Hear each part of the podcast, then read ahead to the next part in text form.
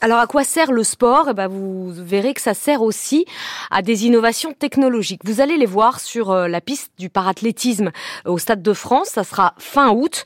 Euh, ces parathlètes vont porter des prothèses et ces prothèses, elles c'est pas n'importe lesquelles. Elles remplacent des organes après des maladies, mais aussi euh, des amputations. C'est des progrès technologiques énorme grâce au sport et utilisé par et pour les sportifs. On est plus proche, vous allez voir, du membre augmenté. Reportage et explication de Guillaume Batin.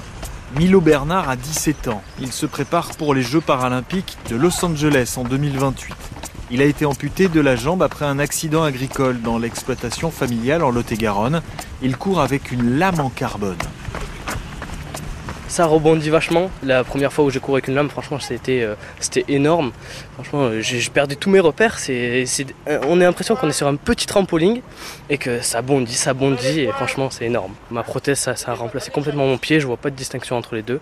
Et la lame, franchement, ça m'épanouit à fond. Je peux courir, je peux m'éclater. Et ça, ça c'est incroyable. Et elle est hyper belle cette lame. Sans elle, je pourrais pas vivre de ma passion aujourd'hui. Et aujourd'hui, je suis vraiment content de l'avoir parce que ça serait pas pareil. Je la nettoie à chaque fin de séance, surtout le seau quand elle est pleine de sable ou quoi. Je la passe toujours un petit coup d'eau. Hop, je la remets dans, un petit étui pour pas abîmer les pointes. Et après, je la remets dans la chambre et, le lendemain, elle resserre pour tous les entraînements quotidiens. La prothèse de Milo vient d'une entreprise française, Chablose, aujourd'hui sous bannière allemande, Autoboc. Mathieu Balaguet est orthoprothésiste. Je vous laisse me suivre dans les ateliers, qui est la partie centrale de notre métier. On passe un, un sas vitré et c'est là que ça se passe si la porte veut bien s'ouvrir.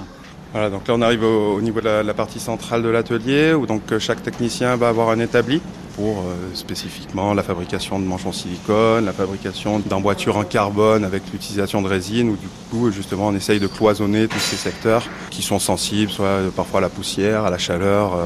et donc cette prothèse, on voit du carbone, on voit une matière Alors, donc, qui est à base de polyuréthane? Oui, donc ça c'est euh, une prothèse, une, emboîture en fait pour quelqu'un qui est amputé fémoral. Donc là il n'y a, a, que la partie proximale de, la prothèse, donc il n'y a pas le, genou et le pied parce que le patient est reparti avec, parce qu'il avait, euh, il a une seule prothèse lui en gros avec un genou mécatronique qui est pris en charge par la sécurité sociale. Mécatronique. Donc mécatronique, c'est qui allie mécanique et électronique. C'est un genou avec un microprocesseur et qui a de la mécanique à l'intérieur, donc de l'hydraulique pour gérer euh, les différentes phases du cycle de la marche. C'est des genoux qui sont très sécurisants pour les patients, très performants, très fiables, qui permettent en fait de retrouver aux patients une bonne autonomie et bien sûr en fonction un peu de leur capacité hein, quand même. C'est des genoux qui vont être assez onéreux, mais du coup quand les gens sont en capacité d'utiliser ce type de genoux-là, en fait, ça leur permet de refaire de la randonnée, euh, de pouvoir descendre des escaliers en pas alterné, euh, descendre des pentes comme tout le monde et donc qui apporte une assistance en fait euh, qui est non négligeable.